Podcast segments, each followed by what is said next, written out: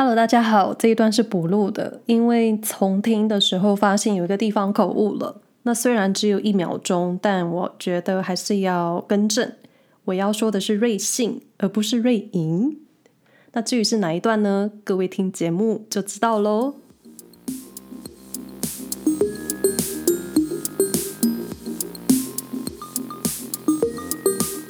欢迎收听《瑞士生活没有攻略》，我是安九零。如果朋友有听新闻专题的话，那在六月的新闻有提到一则，就是接近三分之二移居瑞士的移民，他们希望能够永远在瑞士永居。那因为我就是那个到现在还不是那个笃定会永远，我说呃会永远住在瑞士的人。如果要用更地狱的形容的话，就是我好像也不是那个。就是死了之后会想要埋在瑞士的人，不过我自己也不太明白瑞士会怎么埋，因为我有听说，呃，就是这是我很久以前不知道在哪里看到的，所以请先不要太相信我接下来讲的，就是埋在瑞士的墓园好像不是永远都会埋在那里，因为据说三五年之后就会被清掉，因为。因为瑞士的地就这么大，所以需要重复利用，就有一点像是租用墓园的说法。但这真的是我好久以前看到的文章，所以各位请先当做都市传说。等到我未来需要研究瑞士墓园的时候，我会再做一集 分享给大家。然后我就在想，为什么移民搬到瑞士之后，大多数都会想要留在这里？那真正想留在这里的人，我觉得会分成两类。第一个就是认真想要拿到瑞士永久居留证的签证 C 的人。那再认真一点，进阶就是想拿到瑞士护照入籍瑞士的。那我这里快速说明一下，所谓的签证或是居留证 C，就是在你的嗯、呃、ID 上注记的是 C，那我的居留证是 B。而且我的有效期限是四年，不知道为什么，因为很多人都是五年。那四年、五年的签证期限，多数是欧盟籍配偶的签证。因为我身边的瑞士籍太太，他们是一年一签，所以如果可能，你的配偶是瑞士籍，你就需要一年换一次签证。那一年换一次，就表示你每年都要花这笔钱。感觉有一点像是移民局要确认你是不是假结婚之类的。那居留证 C 呢？是至少你要在瑞士居住十年，而且你在申请签证 C 的前五年之中，你需要有三年不间断的期间在瑞士生活的记录。呃，这个我比较好奇是什么意思？就是是是指你没有迁出瑞士户籍吗？或是或是你出国出国旅行几个月应该也可以吧？就我不太清楚这里。就我不太清楚三年不间断的生活记录是什么意思。总之呢，你要申请永久居留证也是有一定的关卡的，而且你也不能算是瑞士公民，因为你也不能投票。所以想要更进阶、想要破关的人，就会申请瑞士护照入籍。那我这里想再补充一个新闻，是我找新闻的时候看到的，呃，一个新的公投议题。但是目前还没有看到更多的讨论，我想应该还在收集签名的阶段。那瑞士的公投是这样子的：你要收集到一定量的倡议签名，你才能跑流程，最后才会登上公投版面。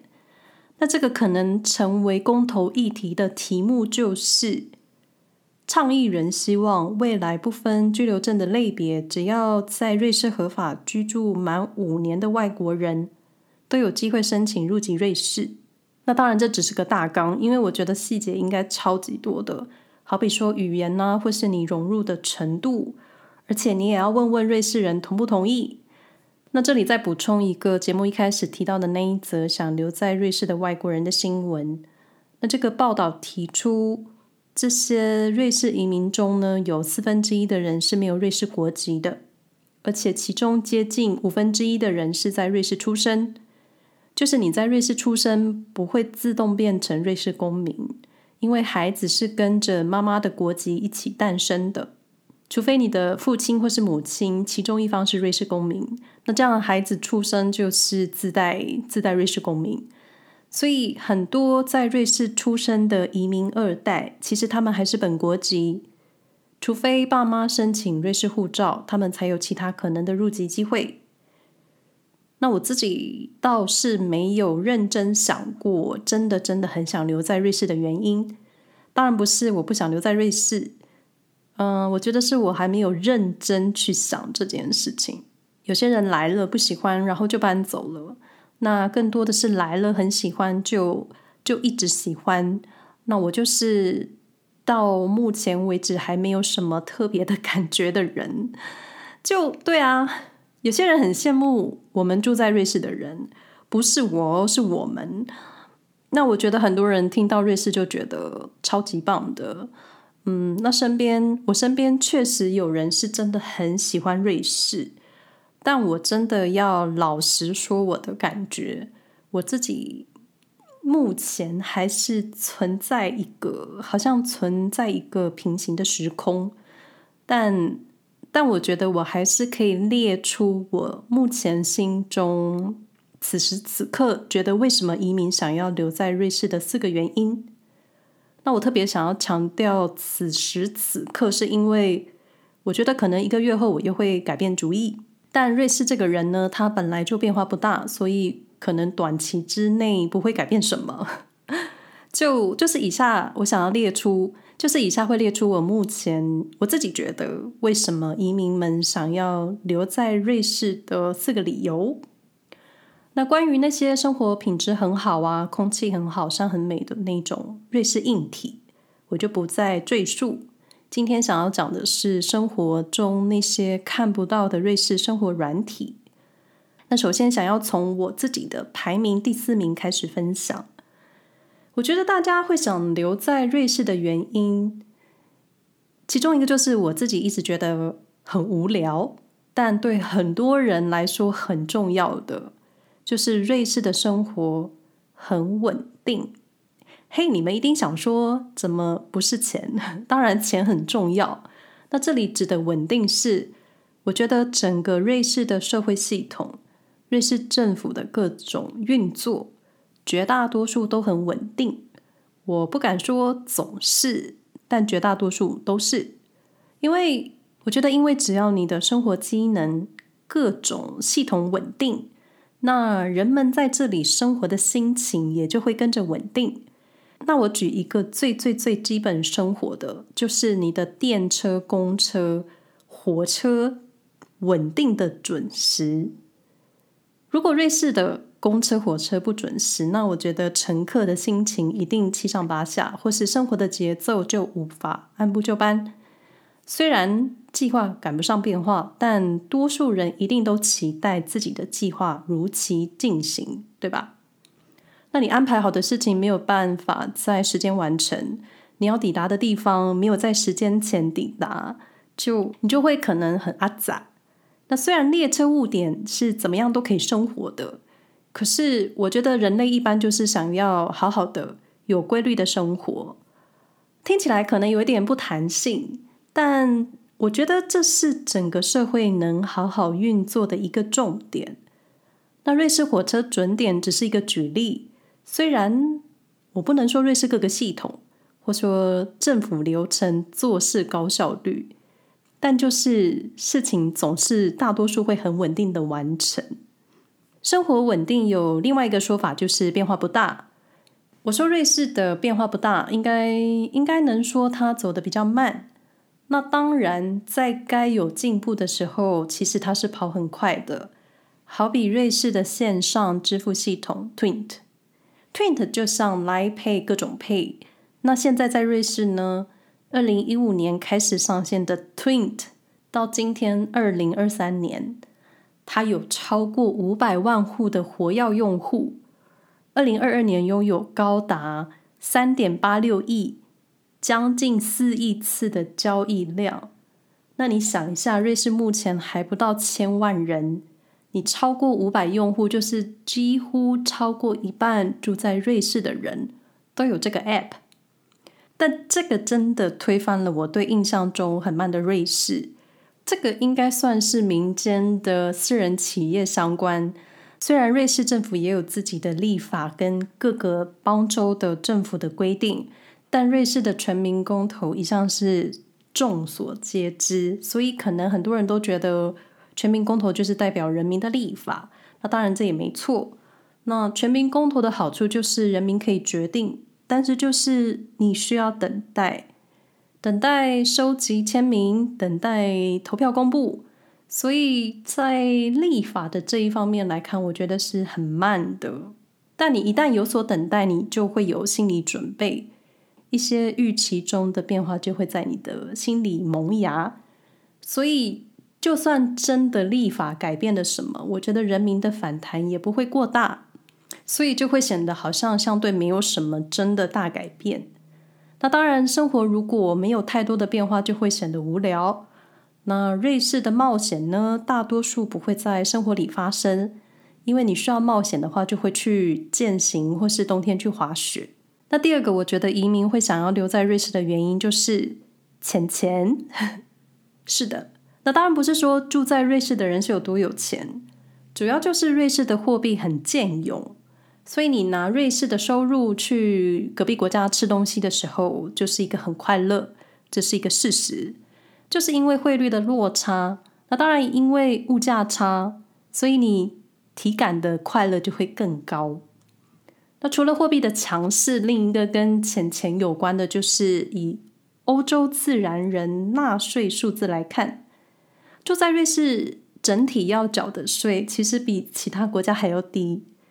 就是你在瑞士赚的，其实比其他国家更高的收入，但你要缴的税是比其他国家低的。那我来念一段在联邦网站上找到的一段，网站有中文版，所以可以在说明栏位找来看，会更仔细。这一段是这么说的：瑞士是全欧洲自然人和法人赋税水平最低的国家之一。这个意思就是。瑞士的所得平均税比其他国家都还低，至于低多少是很难说，因为瑞士有个人所得税、联邦税、邦州税，还有地方政府税。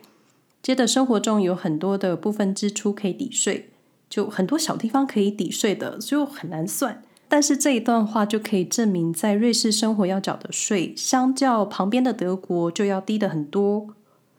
那既然在瑞士的所得比周边的国家高，纳税又比其他国家低，自然移民在钱钱的这一方面就会比较有感。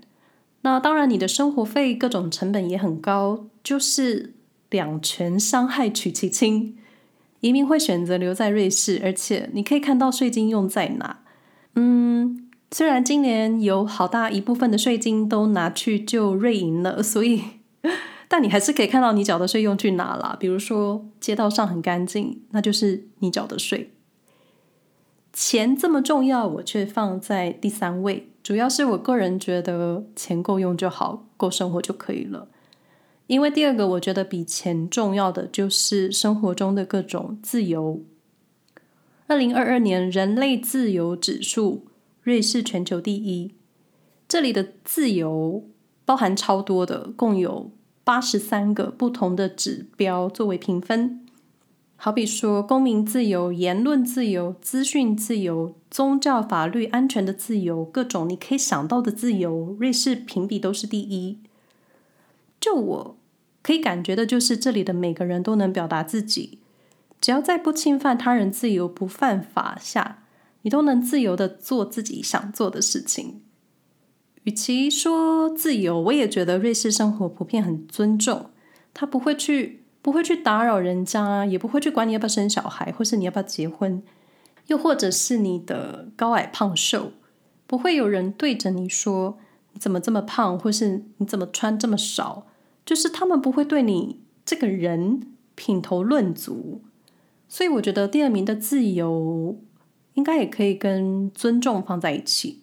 最后一个最重要，我也觉得，要是我，我也会因为这个原因留下来的，就是瑞士普遍很安全。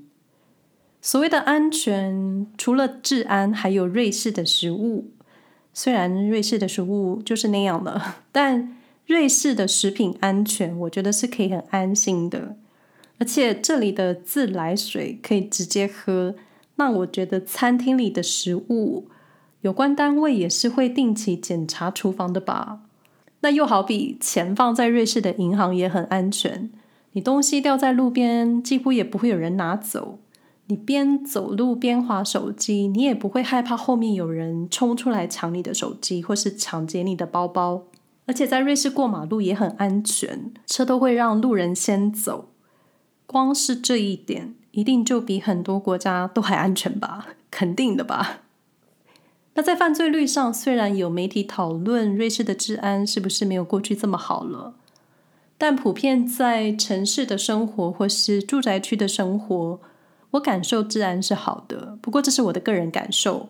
当然，你在观光客人多的地方，深夜在车站或是夜半的公园，你可能心里会发毛。我就会。那另一个最安全的，我觉得莫过于就是很现实的一件事情，就是瑞士是一个中立国，也就是世界上有什么动乱的时候，这里算是可以安安稳稳的，很安全。嗯，听起来好像我自己怎么觉得有点奇怪。当然，我不是希望有什么战争发生或是什么更糟糕的事情。就客观的事实来看。瑞士确实在世界动荡的时候相对是安全的，或说，或说你放大用国家的单位来看全世界，瑞士真的是一个很安全的国家。那当然，你的生活各种基本条件被满足了，你的喜怒哀乐、快乐与否，自然就是你会对你居住的地方产生好感，尤其是如果你有孩子的时候。虽然对于住在瑞士的妈妈来说，前期的育儿可能会比较辛苦，就好了。全世界的妈妈都很辛苦，但瑞士总体环境对孩子算是友善的。这么多好山好水，就放小孩子去跟着自然成长。也许这也可能是许多移民家庭愿意留下来瑞士的一个重要原因吧。以上不代表住在瑞士移民的立场，基本上我永远就代表我自己。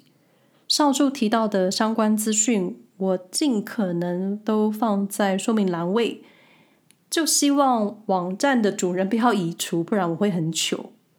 感谢大家的收听，如果你们喜欢，请分享给你们的朋友，或是分享到 IG 的线动，可以 take 我，告诉我你们的收听体验。真的感谢各位的收听。希望大家都平安，我们下回再说喽，拜拜。